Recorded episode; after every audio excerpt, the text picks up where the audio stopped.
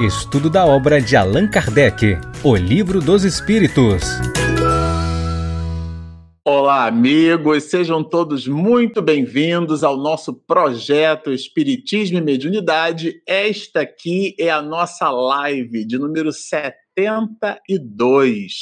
Bom, para você que está nos acompanhando no canal, nós estamos no capítulo 7 da parte segunda do Livro dos Espíritos. Mas antes de nós iniciarmos o estudo da manhã de hoje, como é habitual entre nós, para vocês que já nos acompanham, sabem disso, nós sempre nos servimos desse opúsculo maravilhoso. Olha, vou tirar o brilho dele aqui para ele poder aparecer. Tarão, o livro Vida Feliz para deixar a nossa vida mais feliz. Então, trata-se é, de um livro escrito pela veneranda Joana de Ângeles, que se serve ali da mediunidade de Divaldo Pereira Franco. Na mensagem de número 43, diz-nos assim a entidade veneranda: A tua felicidade é possível. Crê nesta realidade e trabalha com afinco para consegui-la.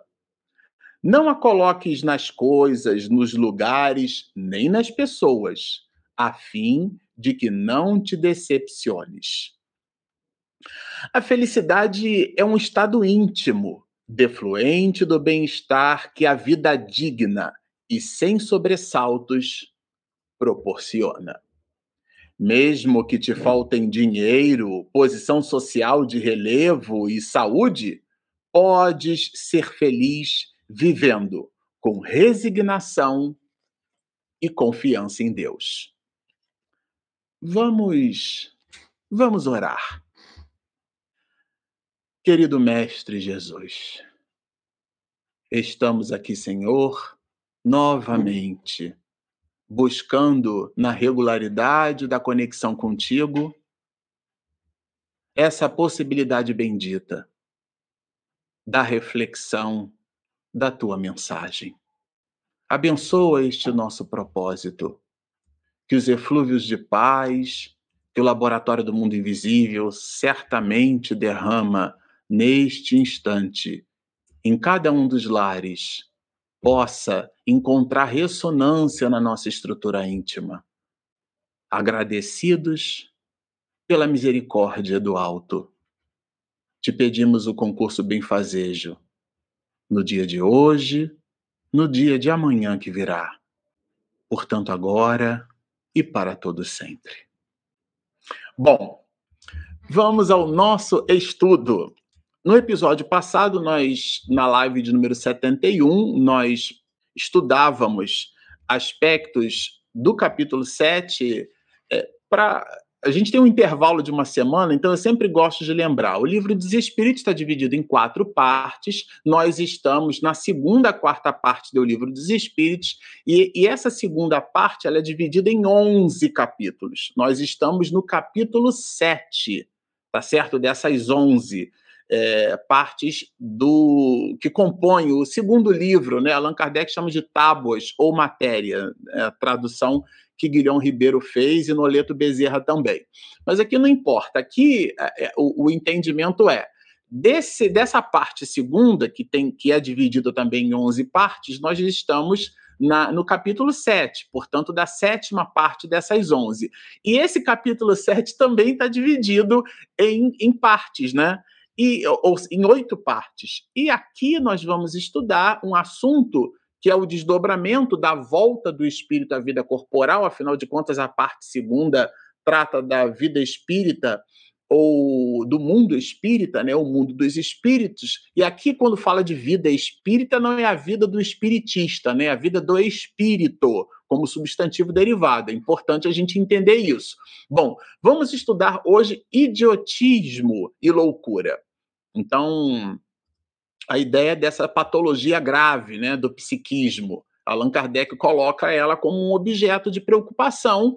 O idiotismo e a loucura, a gente estudou juntos aqui, já viu uma série de dificuldades que o corpo é, pode oferecer para a manifestação da alma. A gente já viu que há um binômio de interação quando nós estudamos juntos a questão da influência, nós pegamos várias questões aqui do livro dos médiuns que trabalha a, a, a dinâmica da influência, né? A gente entendeu que influência não é um processo obsessivo, o processo obsessivo é um domínio, fazendo assim uma, uma certa, um certo rewind, né? Uma certa retrospectiva da, da live passada. Agora aqui a gente vai trabalhar uma outra influência do corpo, quando esse corpo não apresenta condições do ponto de vista é, cognitivo, quando existem casos de idiotia, de loucura, um desequilíbrio é, neuropsíquico, vamos dizer assim, e que esse desequilíbrio, a estrutura somática, isto é, o corpo físico, não oferece condições para uma plena manifestação do atributo essencial da alma, que é a inteligência. Aquela inteligência está onde? Ela está no cérebro? Não, o cérebro é um órgão, vamos dizer assim, é o agente que manifesta essa mesma inteligência, mas a inteligência é um atributo da alma, da essência, não é que somos. Então, aqui nesse sentido, quais são é, essas relações? Como é que se dão essas relações? Uma pessoa que mergulha num corpo de carne que não ofereça condições para a manifestação da sua inteligência. E a questão 371, ela já apresenta justamente esse alicerce. Allan Kardec busca esse alicerce, porque ele, ele usa uma palavra, né? É, a, a, palavra fundamento. Eu sempre gosto da, dessa expressão usada por Kardec. Tem algum fundamento? Do, do ponto de vista racional, espiritualmente falando, né? o pretender-se que a alma dos cretinos né, e do, dos idiotas, aqueles que possuem essas patologias graves, né, é, é de natureza inferior? Ah, se, se, ou seja, é, alguns poderiam desenvolver a tese de que um, um, uma criatura humana que, que nasça nessas condições é porque o espírito é primitivo. E aqui é um ponto de atenção, né? A gente sempre fala sobre isso.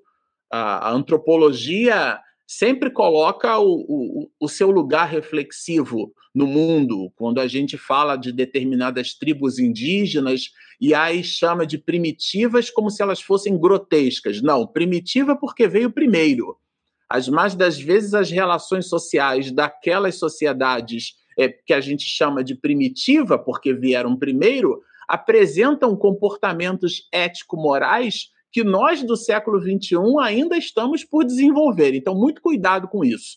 Aqui o ponto de atenção é, é, é justamente a inferioridade moral, intelecto moral. Se aquele espírito que vai ali manifestado naquela condição patológica grave, se aquele espírito é um espírito inferior, tá? se tem algum fundamento isso. E os espíritos vão responder que não, que não tem nenhum fundamento isso. Por quê?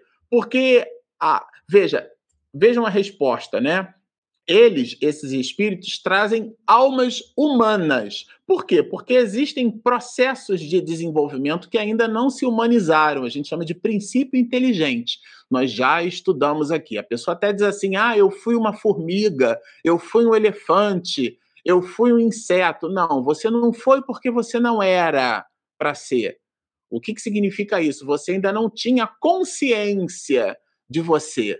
No momento em que o espírito, esse princípio inteligente, adquire a consciência de si mesmo, aí é que ele recebe o carimbo de espírito e passa a partir dali construir a sua história, a sua historiografia ascensional em direção ao absoluto dentro da relatividade do nosso processo evolutivo.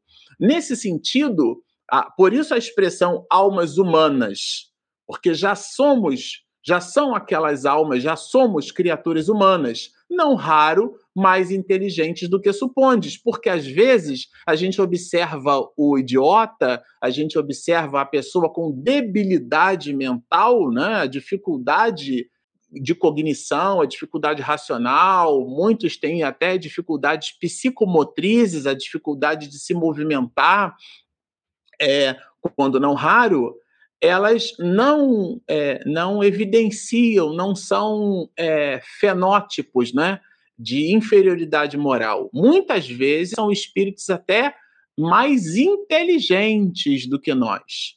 o que acontece com eles, inclusive, é que eles sofrem. Sofrem. O quê? A insuficiência dos meios, dos órgãos, considerando o corpo que não oferece condições, não oferece meios, não oferece. É, é, é, uma mídia, né? Nesse sentido, o corpo é uma mídia é, para a comunicação, da mesma forma que o mudo sofre da impossibilidade de falar. A gente antigamente até chamava de surdo-mudo, né? Só que é, a pessoa ela não ouve. Como ela não ouve, ela não fala. Então, nesse sentido, a debilidade do órgão é, promove uma série de dificuldades. Então, aqui prime... já há uma, uma primeira lição, conceitualmente falando, uma espécie de disruptura, né? Que a gente, a gente não deve tomar os meios físicos como indícios de superioridade ou de inferioridade da alma. Né? Como a beleza, por exemplo. Um homem muito belo ou uma mulher muito bela não significam que sejam espíritos nobres, né? Nasceu pelo pelo automatismo das leis, pelo mecanicismo biológico, né? Mas não necessariamente. Às vezes a pessoa traz um corpo, né? Que é, e claro, né?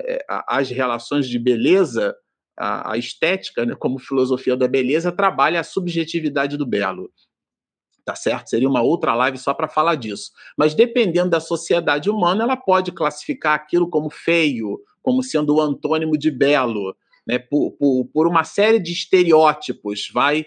Mas, independente do rótulo social que se estabeleça, a gente observa que aquela pessoa tem um brilho no olhar, ela tem um jeito de falar, o tom de voz, a educação, a maneira de se portar. Então, ela exala ali uma, uma, uma, certa beleza, ainda que a plasticidade do seu corpo não, não empreste dentro do modus vivendi daquilo que a sociedade onde ela se encontra caracterizará como sendo ausência de beleza, portanto, feiura, a rotule assim, mas ela é uma criatura bela. Então, é bem interessante essas mesmas relações. Então, não, a gente não deve tomar o corpo físico como indício de superioridade. Essa é a primeira, uma né, das, das primeiras é, questões desdobramentos reflexivos da pergunta, do binômio pergunta e resposta 371. Na 372, Allan Kardec evolui o Pokémon, né? Ele vai mais adiante, né? Que objetivo? Porque tudo bem, entendi, mas a pessoa mergulhou naquele corpo desgraçado, vamos dizer assim. Entenda-se aqui por desgraçado sem graça, né? sem, sem aquela benesse. Então, que objetivo visa a providência criando seres desgraçados, como os cretinos e os idiotas, né? sem graça? Porque realmente não tem graça nenhuma, né? Em várias perspectivas que se atribua à palavra graça. Então, vejam, aqueles espíritos que habitarmos corpos nessas condições, ou seja, na condição da idiotia, é, seremos espíritos que estamos sujeitos a uma punição. Tá? Então, nós sofremos, aqui é a lei de ação e reação, né, postulados matemáticos de Isaac Newton. A toda ação corresponde uma reação de mesma intensidade em sentido contrário, até que forças opostas atuem por sobre ela. Então, aqui é um cuidado que se estabeleça, que, se de, que devemos estabelecer, tá? É, é, é, uma essa punição ela é o resultado da interação da criatura com as leis é como alguém que come a feijoada da insensatez e depois ela terá as naturais a, a consequência natural da indigestão, de todo o seu mecanismo gastrointestinal ali reclamando do excesso de comida. Né? A pessoa que come demais vai alargando aquele saquinho chamado estômago, porque ela precisa ter o peso do alimento, aquela coisa, né? Que a gente vai chamar de substância. Por isso que o caldinho reconfortante lá de nosso lar André Luiz fez questão de colocar na obra Nosso Lar, né, o problema da alimentação. Ele podia ter falado a, a, a comida no mundo espiritual, a alimentação espiritual, não. Ele deu o título sensacional, o problema da alimentação, porque a pessoa quer a argamassa no estômago. Então, quando ela vai para o mundo espiritual, não tem argamassa. e ela sente aquela necessidade. Então, é, é, sofre as consequências disso. Então, aqui, essa ideia da punição é justamente essa interação. Vejam, sofrem por efeito do constrangimento que experimentam e da impossibilidade. Por quê? Porque aqui nesse caso, tá, é, é, a gente deve tomar por atenção a ideia do aprendizado. Em tudo há aprendizado. Tá? Então, aquele espírito não consegue se manifestar. Vamos imaginar isso, né? Mas por dentro, por dentro, ele está ali pleno de possibilidades. Eu me recordo de um filme, nós fizemos um curso, eu e Regina, um curso de edição de vídeo, né? No Final Cut. E ali a professora deu uma dica de um filme para a gente observar cenas de corte. E o nome do filme era O Escafandro e a Borboleta, de um homem que teve um acidente vascular e ele acorda e quando ele acorda ele está tetraplégico, não consegue nem falar na verdade, a única coisa que se mexia dele, nele era um único olho. Um único olho. E aquilo é um filme baseado num, num cenário, numa situação é, que aconteceu, né? Trata-se de uma. De, é baseado em fatos reais, né? E, e o filme é, é, muito, muito reflexivo.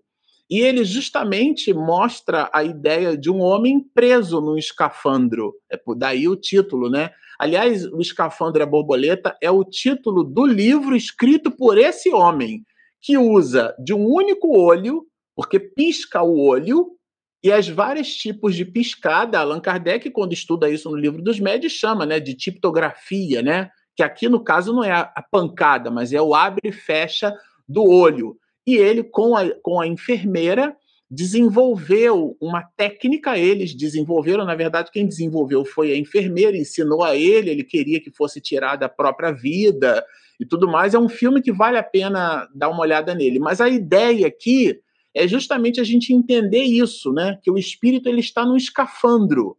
Ele é uma borboleta, mas ele está num escafandro, então ele está preso àquelas circunstâncias. É esse, é de, é, a palavra constrangimento está nessa direção. Essa que é a ideia, tá certo?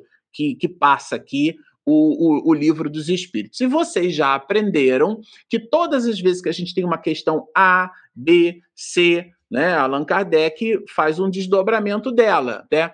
Então, não após fundamento para dizer-se que os órgãos nada influem sobre as faculdades, aí aqui ele faz uma inversão. Né, bom, ponto de atenção. Ponto de atenção. É, os espíritos vão dizer assim: nunca dissemos que os órgãos não têm influência. Não, não fui eu que disse isso. Certo? Se a gente pegar aqui, olha, nunca, vou asturar aqui, ó, nunca dissemos que os órgãos não têm influência. É claro, inclusive nós estudamos isso aqui largamente no canal, quando a gente, em episódios anteriores, trabalhou o conceito da palavra importância, da, da, da palavra influência, né? A importância da influência, lembram? Então, claro que tem influência, claro que os órgãos exercem influência sobre a manifestação da alma, assim como a alma exerce influência sobre esses mesmos órgãos. Então, é, é o espírito, quando vai responder, do ponto de vista didático, ele faz aqui uma comparação que eu particularmente achei muito, muito adequada, né? Ele, ele cita a ideia do músico, um músico excelente, né? É, com um instrumento ruim, por exemplo, um instrumento defeituoso, né? Não dará a ouvir boa música, o que não fará que deixe de ser um bom músico. Então, a ideia aqui é a gente considerar que esses casos patológicos a que se refere Allan Kardec, eles promovem realmente uma, uma, uma diminuição da mobilidade do espírito, da liberdade da alma em pensar plenamente. Mas isso não significa que a alma, na sua essência, deixe de pensar. Então, a matéria aqui, nesse sentido, vai nos dizer Allan Kardec? Ela vai sim oferecer uma resistência para as manifestações anímicas. Essa manifestação anímica aqui é a manifestação da alma, tá? É, é, é, é esse é que é o conceito. Então, o espírito ele é pleno de possibilidades, porque não retrograda. E isso, claro, que vai causar para o espírito um sofrimento muito grande. É disso que trata aqui o, o, o livro dos espíritos. Agora, na questão 373, né, que é a sequência dela, aí Allan Kardec já vai construir um, um, uma observação que eu, quando estava preparando aqui o material, eu achei bem interessante, né? A ideia do mérito. Qual será o mérito da existência? Porque vamos imaginar, se a pessoa está numa condição de idiotia, é, Existem casos, inclusive, que geram dificuldades, né? Quando a impossibilidade mesmo motriz.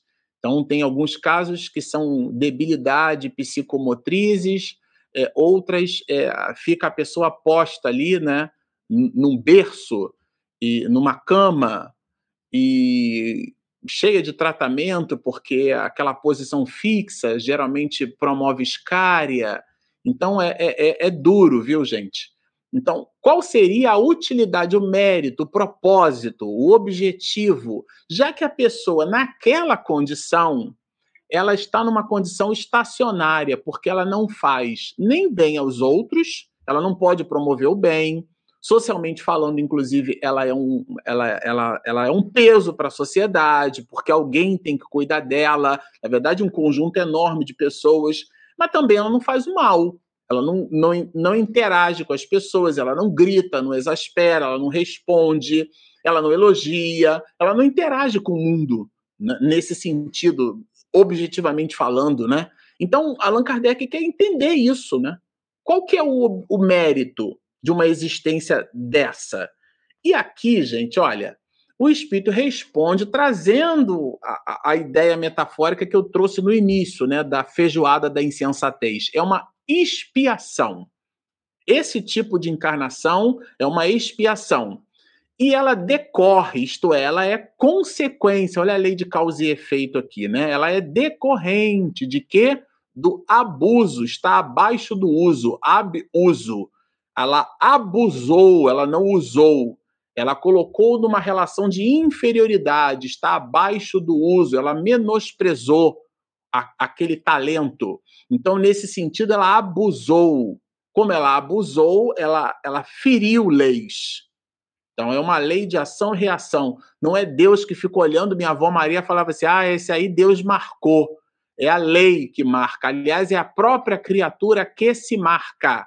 Então, essa é uma manifestação, né? Quando eu digo manifestação, é ali, a, aquilo está posto, né? Aquela dificuldade está posta no ambiente familiar e tudo mais. Então, ela é o resultado de um abuso que aquele espírito fez em cima de muitas de suas faculdades. Faculdades são as possibilidades que o espírito tem. Né? Nesse caso aqui, muito fortemente, é a faculdade intelectual. Né? Ele abusou, ele então ele, ele cria uma espécie de distonia psíquica. E quando ele, então, é, constrói para si essa distonia, quando ele se aproxima da realidade física, ele atrai justamente como uma limalha de, de ferro que se vê atraída pelo imã. Ele atrai os elementos que estão consonantes com aquele seu tônus vibratório, que nesse caso está em distonia, uma distonia mental, que foi construída por um desregramento, porque ele, ele, ele, ele não usou, aquilo ficou abaixo do uso, né? Abuso, foi o abuso e isso dá a ele uma condição, do ponto de vista do seu desenvolvimento, estacionária. Mas é um estacionamento temporário. É como se fosse um carro, né? Que você coloca ali no, no pit stop. Você precisa trocar os pneus do carro, você tem, coloca combustível. Já viram corrida de Fórmula 1? Dura segundos. É claro que aqueles segundos ali podem gerar um impacto enorme na dinâmica da corrida, mas aquilo não é a corrida, aquilo é um instante.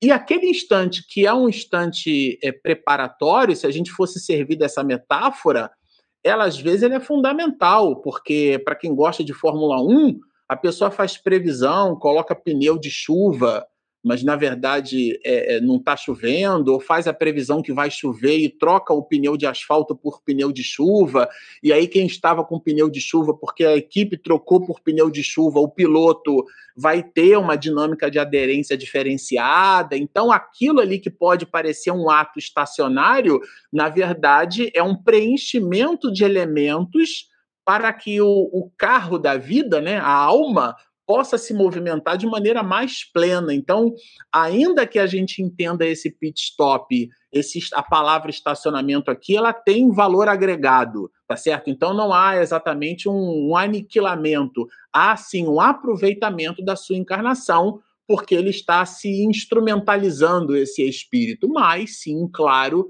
nesse momento não há, é, eventualmente, uma interação social.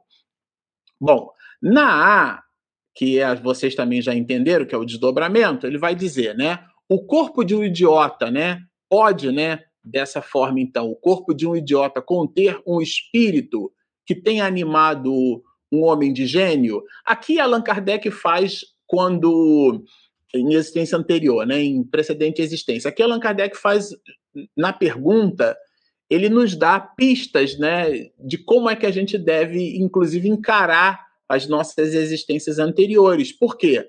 Porque dizia eu aqui anteriormente, até numa outra live que nós fizemos antes de entrar aqui no canal, é, Paulo de Tarso ele vai dizer que o homem morre. Então, é, o Marcelo Shoa existirá uma única vez na história da humanidade. Eu e você, é, nós existiremos uma única vez, tá certo? Então, o, o, nós vamos morrer. Todos nós vamos morrer. Aliás, é a certeza da vida, é a morte, essa relação, esse binômio que se nos apresenta de maneira tão paradoxal. E a criatura humana é o único ser vivo que tem consciência desse fato, de que ele está vivo, está posto no mundo, mas ele vai morrer um dia, por mais longe, longeva seja a existência. E o Espiritismo acredita na morte. O que ele não acredita é no morto, porque não há morto. Eu não vou morrer o espírito, mas o Marcelo Show vai morrer. Não existirá nunca mais esse personagem na história da humanidade. Então, quando ele fala assim, animado um homem de gênio, é um personagem, na, na ideia de persona, né, que vem do grego, aquela projeção social que se movimentou numa determinada sociedade, por exemplo, como um cientista, um pesquisador, né?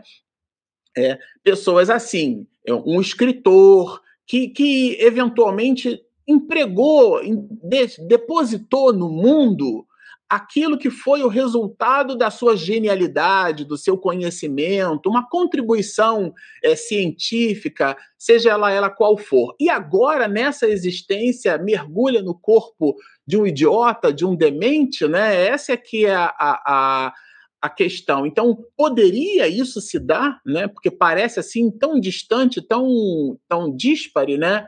Claro que sim. O gênio se torna muitas vezes um flagelo que dele abusa o homem, a genialidade, né? a possibilidade de usar os recursos intelectuais. Existem pessoas que engendram mecanismos para o mal. Né? Na companhia onde eu trabalho, né? É, é, nós trabalhamos com segurança da informação, né? É, segurança cibernética. E é impressionante a qualidade técnica dos hackers, né? A gente às vezes acha que está na frente deles e eles possuem mecanismos, engendram mecanismos. Eu estou falando aqui do que há de mais fino na engenharia de software no planeta. E, mas são pessoas que usam aquele conhecimento, aquela genialidade para a maldade, para fraude, né? É, é, e isso cria hoje, inclusive, uma, uma distonia social muito grande, né? Então, qualquer banco bilionário, se ficar uma semana parado, ele vai à falência. Né? Então, é, é, por isso que os bancos investem muito dinheiro em segurança cibernética porque essas pessoas elas são geniais, mas elas são criaturas maléficas. Então o gênio às vezes se torna um flagelo. É nesse sentido. E aqui é, Allan Kardec coloca uma consideração é, é, interessante, mas eu queria trazer a reflexão com essa visão de que o corpo não é o espírito. Isso precisa ficar claro entre nós. Mas vejam, a superioridade moral nem sempre guarda proporção com a superioridade intelectual. Isso é bem interessante. Uma criatura genial não significa que seja boa, tá certo?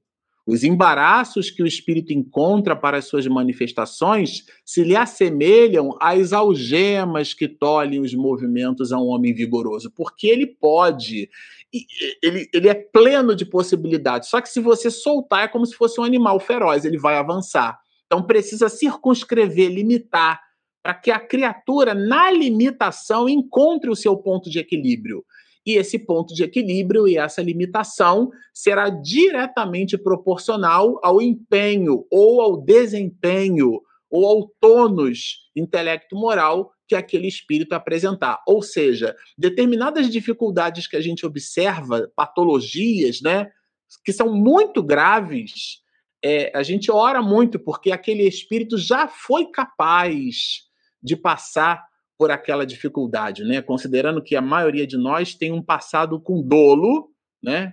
Nós produzimos o ato ruim com a intenção de produzi-lo, ou no mínimo um ato culposo, né? A gente tem responsabilidade enorme sobre as atitudes de outrora. Ninguém passa liso, a maioria de nós tem as encrencas. A gente vai é, é, pagando o cartão de crédito espiritual e comprando novas coisas. Então, o rotativo do cartão está sempre alto, né? Espiritualmente falando, é uma dificuldade.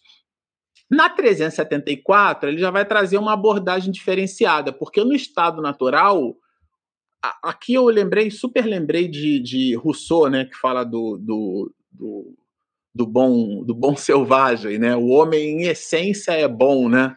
E aí o, a, o, são visões do contratualismo social, é uma visão de antropologia, mas a ideia aqui é que Rousseau, quando analisava a criatura humana, há quem diga que ele era romântico, que ele era ingênuo, né? mas ele acreditava que o homem era bom por, por natureza. É a expressão que Rousseau usava. O homem é bom por natureza. Essa ideia de natureza é no seu estado natural, ou seja, em essência. Então, essa questão 374, ela trabalha essa ideia. No estado natural, quer dizer, na essência, o espírito não é idiota. Então, na condição de espírito livre, quer dizer, em essência, tem o idiota consciência do seu estado mental? Já que o espírito está liberto, a, a, idiotia é uma, é uma condição do vínculo do espírito com o corpo, a idiotia não está no, no espírito, está na manifestação desse espírito em cima do corpo que ele tem, que o corpo é um meio, é um instrumento. Então, ele, ele liberto do corpo, como é que fica, né? Frequentemente ele tem essa consciência, porque a idiotia não está no espírito, está no corpo. Ele compreende, na verdade, as coisas, né? Agora, e como é um binômio, Allan Kardec na 375 vai trazer. Vejam que aqui é frequentemente, tá, gente? Porque existem casos, nada de escrever na pedra. Existem casos de espírito, é frequentemente um advérbio de modo. Existem casos de espíritos que estão tão impregnados, a gente vai ver isso um pouquinho mais lá para frente, tão impregnados ou se sensibilizam, se deixam sensibilizar pela influência do corpo que o tônus vibratório do corpo imprime na realidade é, é, é, do psiquismo espiritual aquela mesma dinâmica. Então ele continua se percebendo como idiota espiritualmente falando, tá? A gente já vai ver isso aqui. Mas na loucura, como é que fica a situação do espírito, né? A 375. E aqui Allan Kardec vai responder é, que os órgãos eles são os meios de que todos nós dispomos para a manifestação da alma.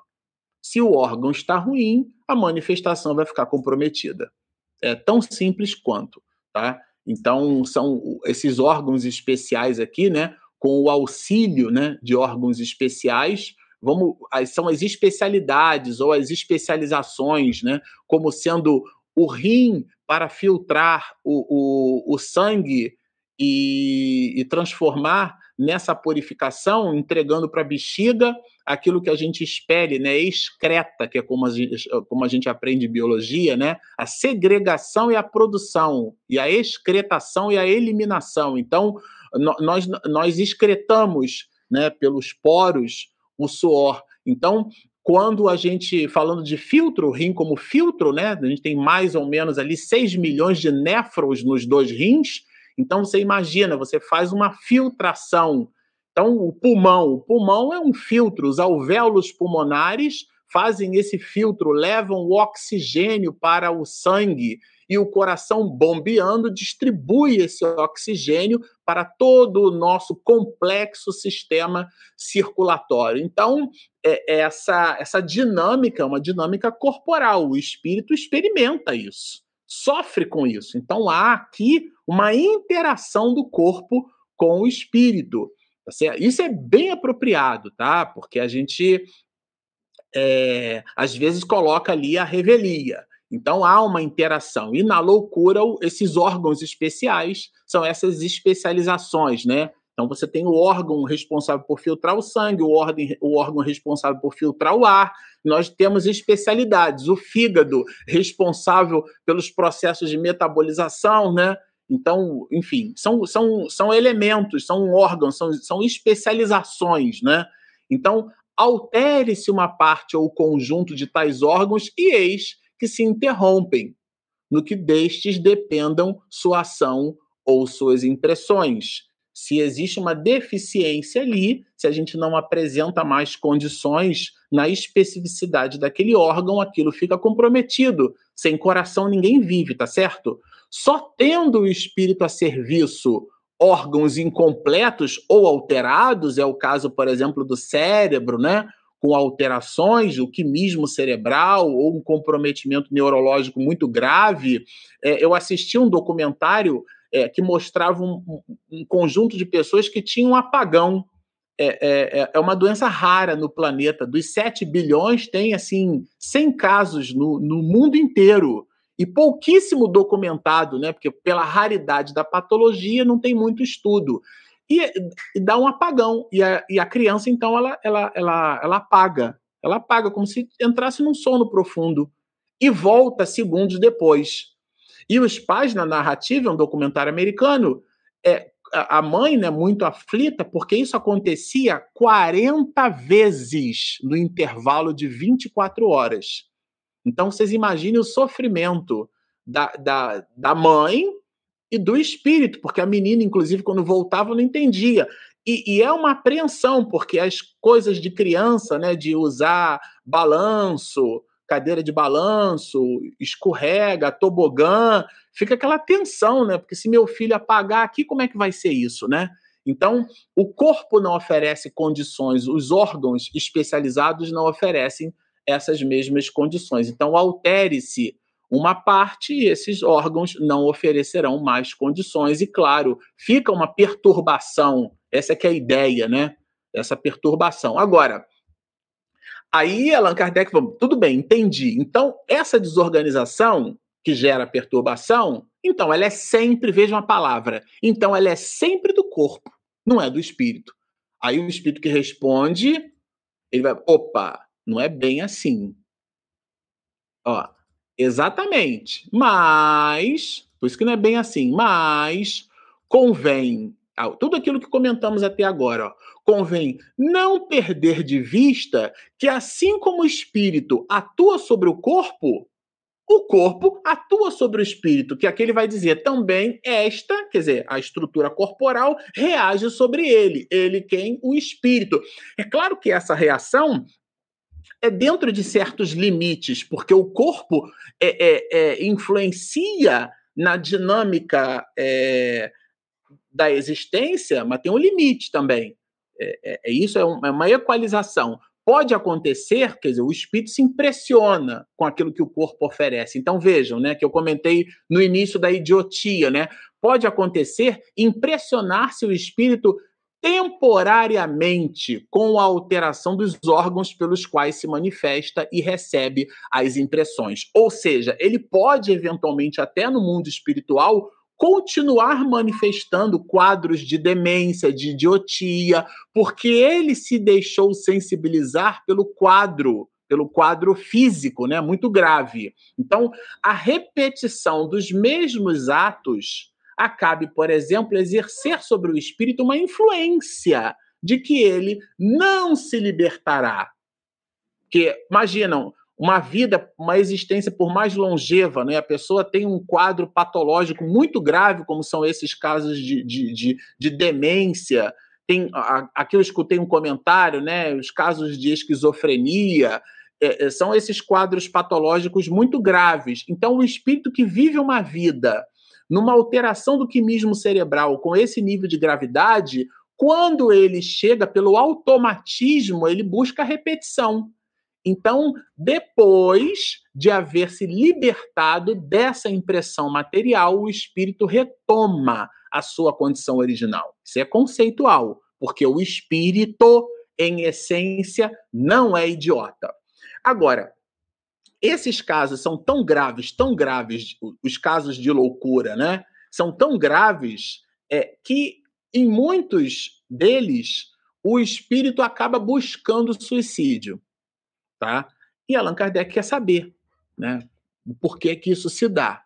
Como o constrangimento que o espírito sofre, como foi o caso do filme que eu comentei, né? O escafandro e a borboleta. E de fato o homem quando se vê naquela condição, imagina, ele não, ele para ele urinar, alguém tem que urinar. Para ele defecar, alguém tem que limpar a fralda depois. Para ele comer. E aí tem algumas cenas do filme que fazem a gente pensar, porque pousa, por exemplo, uma mosca numa determinada posição da cabeça e ele, o homem não tem condição de tirar e fica aquilo irritando. Então vocês imaginem, né? A pessoa fica, ela entra num estado insuportável. Então nesse sentido, esse constrangimento, né, é, para o espírito, que é a impossibilidade de manifestar plenamente a sua inteligência num corpo comprometido, ele, como a gente costuma dizer, ele inverte o bit de paridade, quer dizer, transforma de zero para um, e aí ele vai buscar o suicídio. Esse constrangimento, o espírito sofre justamente por esse constrangimento. E a incapacidade de lidar com esse constrangimento, e aqui eu não estou fazendo juízo de valor, não estou fazendo uma crítica, aqui é um juízo de fato. Aqui é o um comentário sobre essas características, posta na questão 376 tá certo? Aqui nós não somos policiais do evangelho para ficar rotulando o comportamento dessa ou daquela pessoa. O ponto alto é a gente entender que um espírito nessas condições ele sofre muito. Esse constrangimento é o que pela impossibilidade né, da manifestação dessa inteligência, é o que leva o espírito, então, a, a não conseguindo né, quebrar, como diz aqui metaforicamente, esses agrilhões, esses grilhões, porque são, são, são algemas, ele então ele quer se libertar daquele corpo. E o espírito, porque plenamente na sua essência, isto é, no seu estado de natureza, no seu estado natural, o espírito é naturalmente inteligente. Então o corpo oferece ali uma condição que ele não conhecia antes. Ele quer se ver livre daquilo, né? Numa certa perspectiva, é, esse impulso ele é até legítimo, é algo estranho. A pessoa quando começa a fumar, a nicotina e o alcatrão, quando, quando batem nos alvéolos pulmonares, aquilo cria imediatamente uma reação. Né? A pessoa tosse, mas ela investe no uso do tabaco.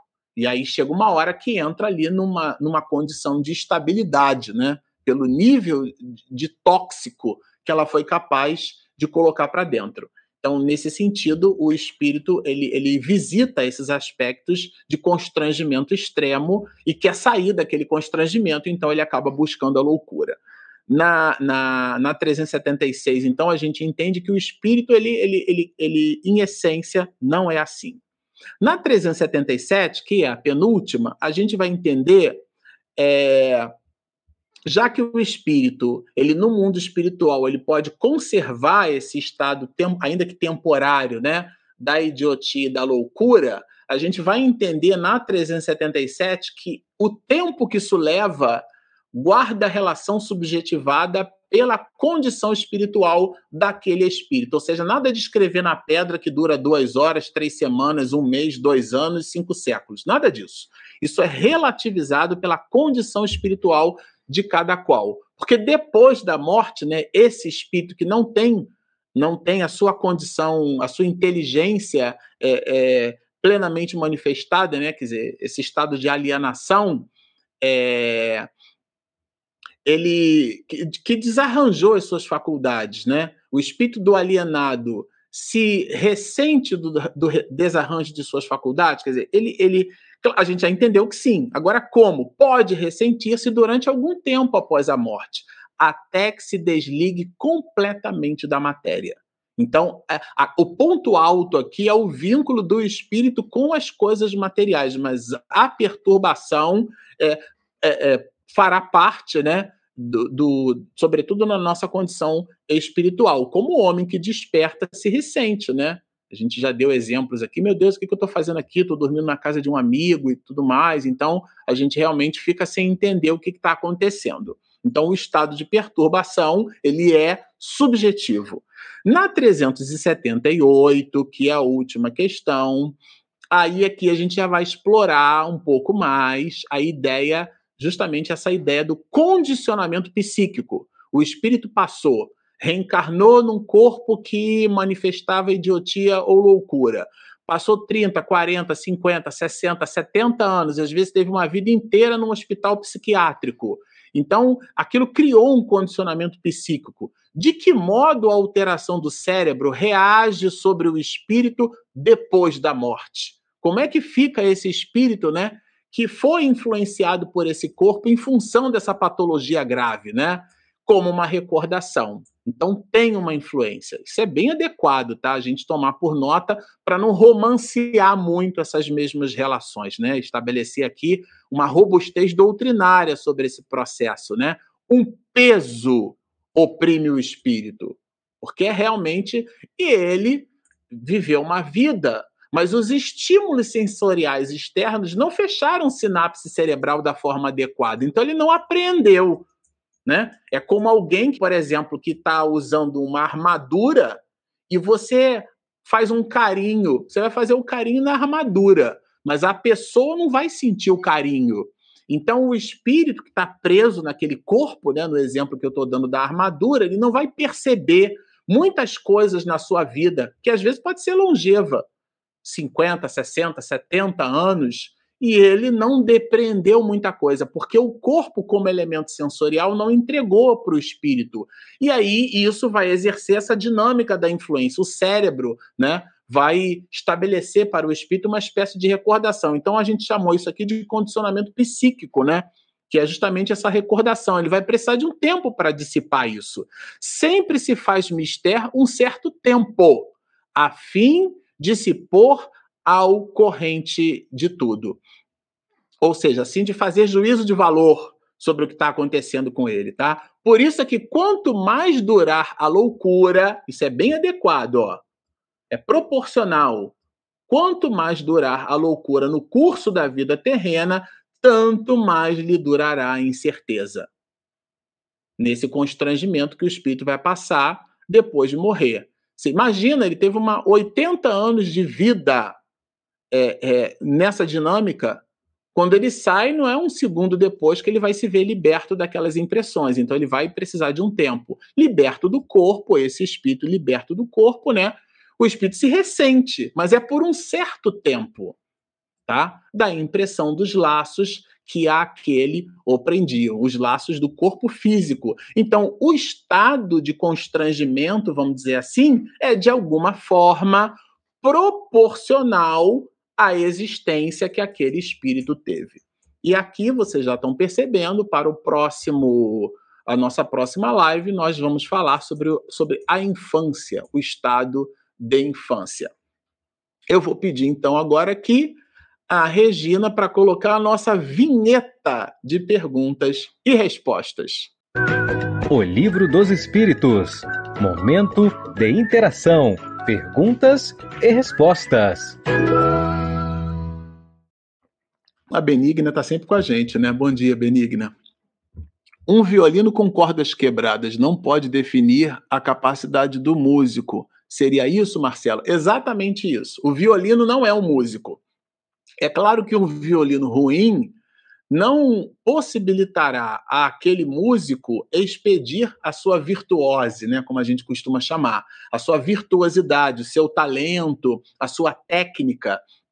Por quê? Porque o instrumento está quebrado.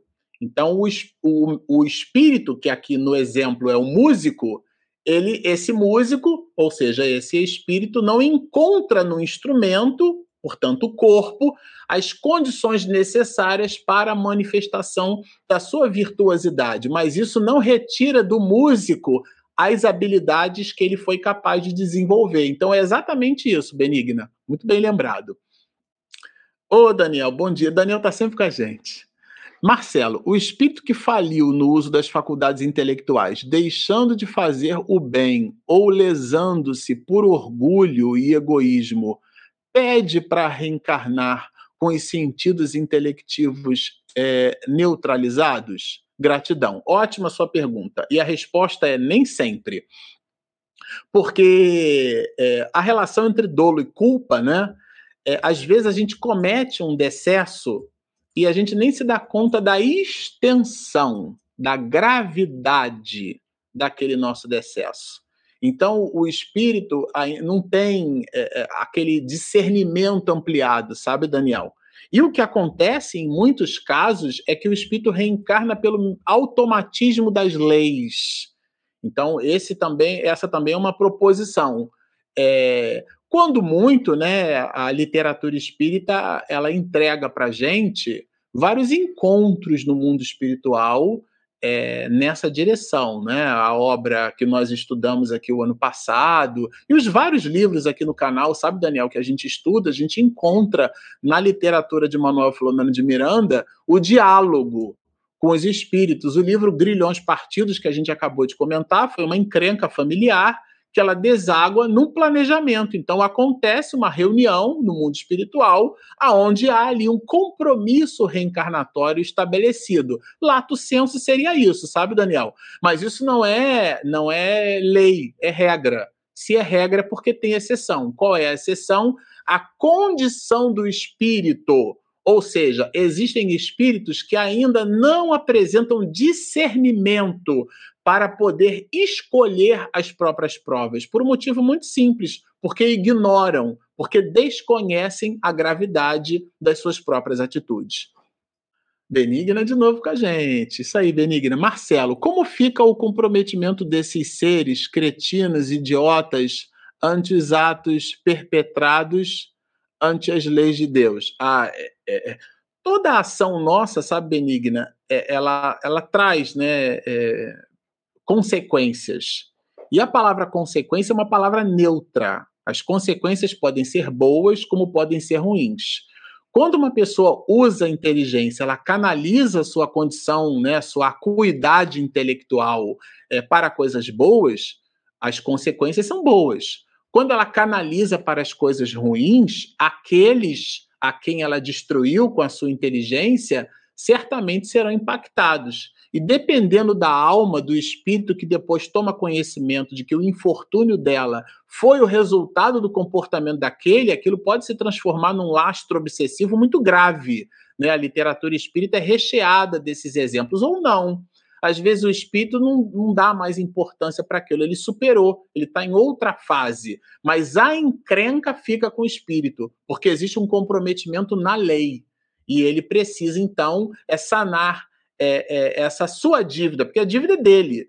Né? Nesse sentido, veja, vejam que a terceira lei de Newton trabalha assim: olha, a toda ação corresponde uma reação de mesma intensidade em sentido contrário, né? até que forças opostas atuem por sobre ela, até que forças opostas.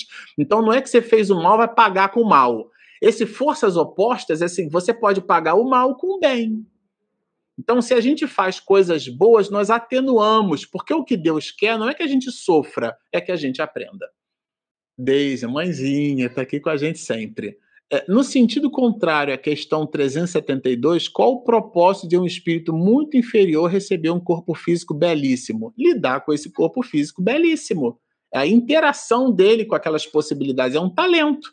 Né? E aí ele justamente ele recebe um conjunto enorme de possibilidades para, na dinâmica sua, né, saber administrar bem aquelas possibilidades. Eu me lembro de minha avó Maria que fala: quem não come doce, quando come melado, se lambuza, né? Que é um, o senso comum trabalha isso. A pessoa, na, na escassez, quando recebe na abundância, tem dificuldade de administração. Por isso que Jesus vai dizer que é mais fácil, ele não disse que era impossível, é mais fácil o camelo passar no fundo de uma agulha e aqui entenda-se por agulha, que não é o camelo e a agulha, né, uma relação metafórica, do que o rico entrar no reino dos céus, no sentido de que as facilidades materiais, eles, eles criam uma espécie de eles vão enebriar os nossos sentidos, né? Vão nos deixar meio que alucinados, meio deslumbrados, e às vezes a gente perde o foco da encarnação. Então, qual que é o objetivo? É produzir no espírito esse ecossistema. Ele precisa experimentar esse tipo de situação, de cenário, porque alguns, muitos de nós criticamos aquelas pessoas que vivenciam isso daí, ou seja, a riqueza, a riqueza plena, e a gente critica a atitude, mas no lugar delas, às vezes faríamos até coisas muito mais desastrosas, tá certo? Às vezes aquela pessoa, ela é até comedida naquilo que como alma ela consegue às vezes ali administrar. Né? Quantos milionários a gente nunca nem ouviu falar o nome, essas pessoas têm um trabalho de assistência e promoção social belíssimo, tá certo? É, estão vinculados a, a orfanatos, a ONGs, a, a OCIPs, é, internacionais. E, e, essas pessoas se doam e a gente e no anonimato. Então, é, aqui a gente tem que tomar cuidado. Eu sei que não é teu objetivo, mas para não rotular que eu citei a Condessa Paula, um pouco lá atrás, até na outra live que nós fizemos, Allan Kardec coloca justamente um template para a gente pensar fora da caixa. Ele traz uma mulher na, na, junto de espíritos nobres, espíritos felizes, ele coloca lá a Condessa Paula. Mulher era nobre, era bela, desencarnou com pouca idade e tal. Quer dizer, tudo fora daquilo que a gente estabelece como um template, como um estereótipo. Parece que para ser bom tem que estar tá sofrendo o tempo inteiro, tem que estar tá carregando um piano de cauda na, na, de três quartos na, nas costas, e não é nada disso. Eu repito, o, o que Deus espera de nós é que aprendamos e não que a gente sofra. Eliana. Bom dia, Eliana. Podemos dizer que, além da pessoa na condição de idiota, os pais é, também possuem uma aprovação envolvida com esse espírito, visto que nessas condições exigem um cuidado especial até a desencarnação, até o desencarne? É, Eliana, bem lembrado, né? O, tudo aquilo que gira em torno da condição, né, daquela, daquela expiação é, gravita em torno da expiação, diretamente ou indiretamente. Então, sim. É, por quê? Porque não existe, é, como dizem os gregos, não há caos, né? Não há desorganização, há cosmos. A palavra cosmos é uma palavra que vem do grego, né? Significa mundo organizado. Então, o nosso mundo é organizado por Deus. Então, existe uma engenharia social divina que coloca as pessoas certas no lugar certo. Ninguém estaria cuidando de alguém com uma patologia muito grave. Eu citei aqui as questões de escária, banho de leito. Isso cria uma série de limitações. Aquele que cuida tem a sua vida social extremamente comprometida, hora de remédio, hora de banho, enfim, é, às vezes a pessoa tem dificuldade até de respirar, usa aparelho, fralda geriátrica, é, um, é uma vida de muita provação. Então, é, é, é, existe até uma certa obviedade, né? mas nem tudo aquilo que é, que é lógico é verdadeiro, então é super importante a sua pergunta, Eliana. É, é, existe o vínculo, muito fortemente existirá o vínculo daquela pessoa, né, daquele espírito, homem, mulher, é, com, com aquela alma que apresenta aquelas dificuldades. Né? Às vezes, aquele que cuida foi justamente aquele que promoveu o decesso do outro. E os dois, eventualmente, né, podem planejar essa circunstância para que eles então fiquem quites com eles mesmos, né, com a lei de Deus. Margarida, as doenças mentais severas, como Alzheimer, desenvolvidas ao longo da reencarnação, referem-se a desvios nos comportamentos, mas neste caso não seriam expiação? É, então, Margarida, a primeira coisa que eu preciso dizer para vocês é que eu não sou médico, né? Tudo que eu cuido é que não sangra. então, é, então, eu não poderia responder essa pergunta é, como médico, porque eu não sou médico. É, mas eu ouvi de um médico, né, uma, uma explicação que a mim me pareceu muito coerente. Né? O doutor Sérgio Felipe, quando eu estive na UF, ele, ele aplicava um curso de pós-graduação na Universidade Federal Fluminense, e ele deu dois exemplos que eu achei sensacionais, né? Duas pessoas, né? A vida de duas pessoas que tiveram câncer, né? É, um homem e uma mulher. O homem desenvolveu câncer de próstata e a mulher desenvolveu câncer de mama ou câncer de útero, por exemplo. Então, no, no exemplo que ele deu, né?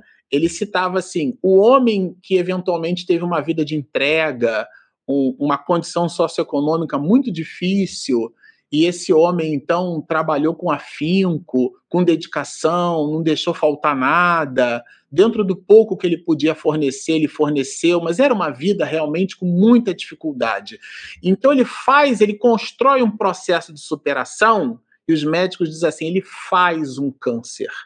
Mas ele faz o câncer de próstata lidando com o processo de superação. Essa é a tese do Dr. Sérgio Felipe que eu estou trazendo aqui, a mim me parece bem adequada para explicar um pouco essas relações. Ele faz. Agora, um outro, um homem belicoso, raivoso, né? Que a gente chama de pavio curto, ele também faz, veja, veja, Margarida, o mesmo câncer de próstata.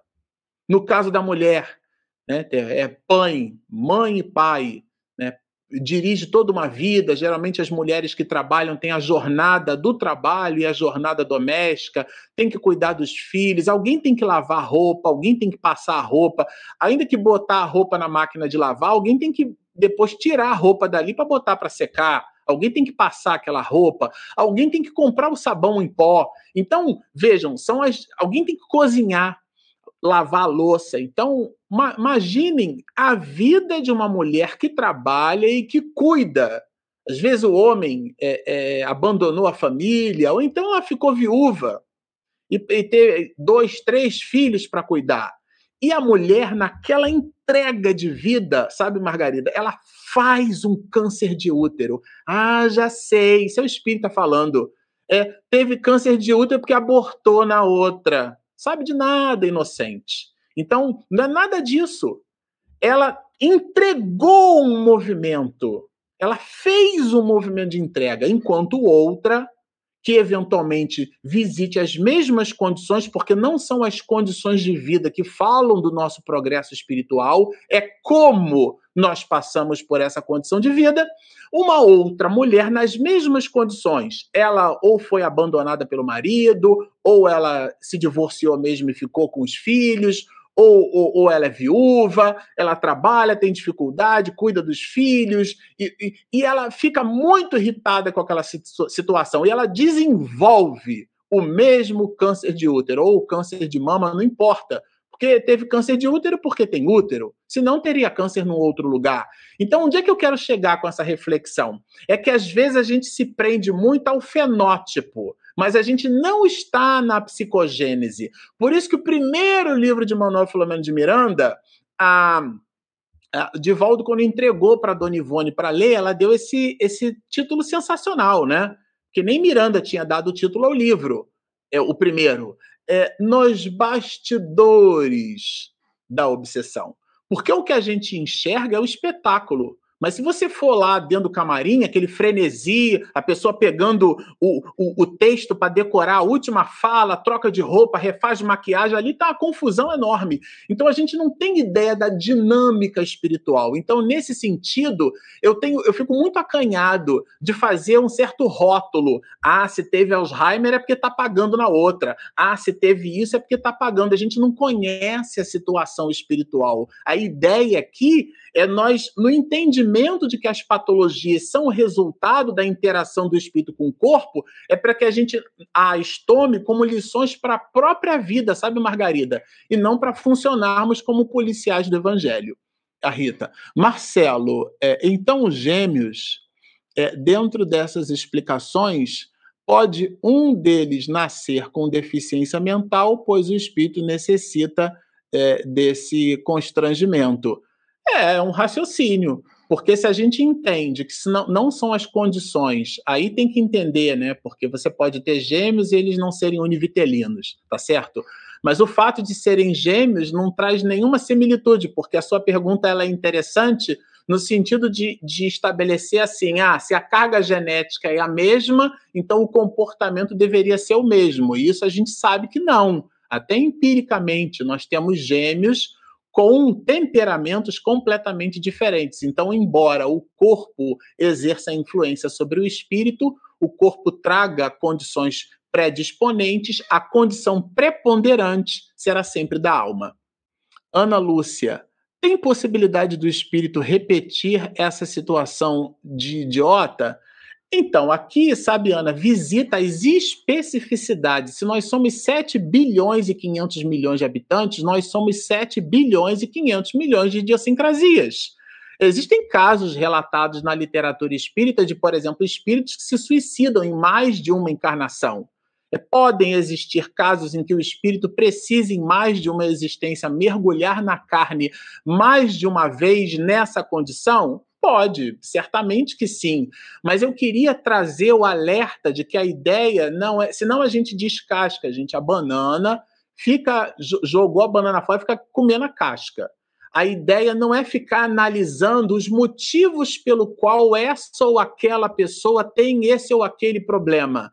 O objeto das nossas atenções deve ser a nossa contextualização do processo. Então, como é que nós estamos lidando com a valoração intelectual que nós recebemos? Esse é o ponto analítico fundamental.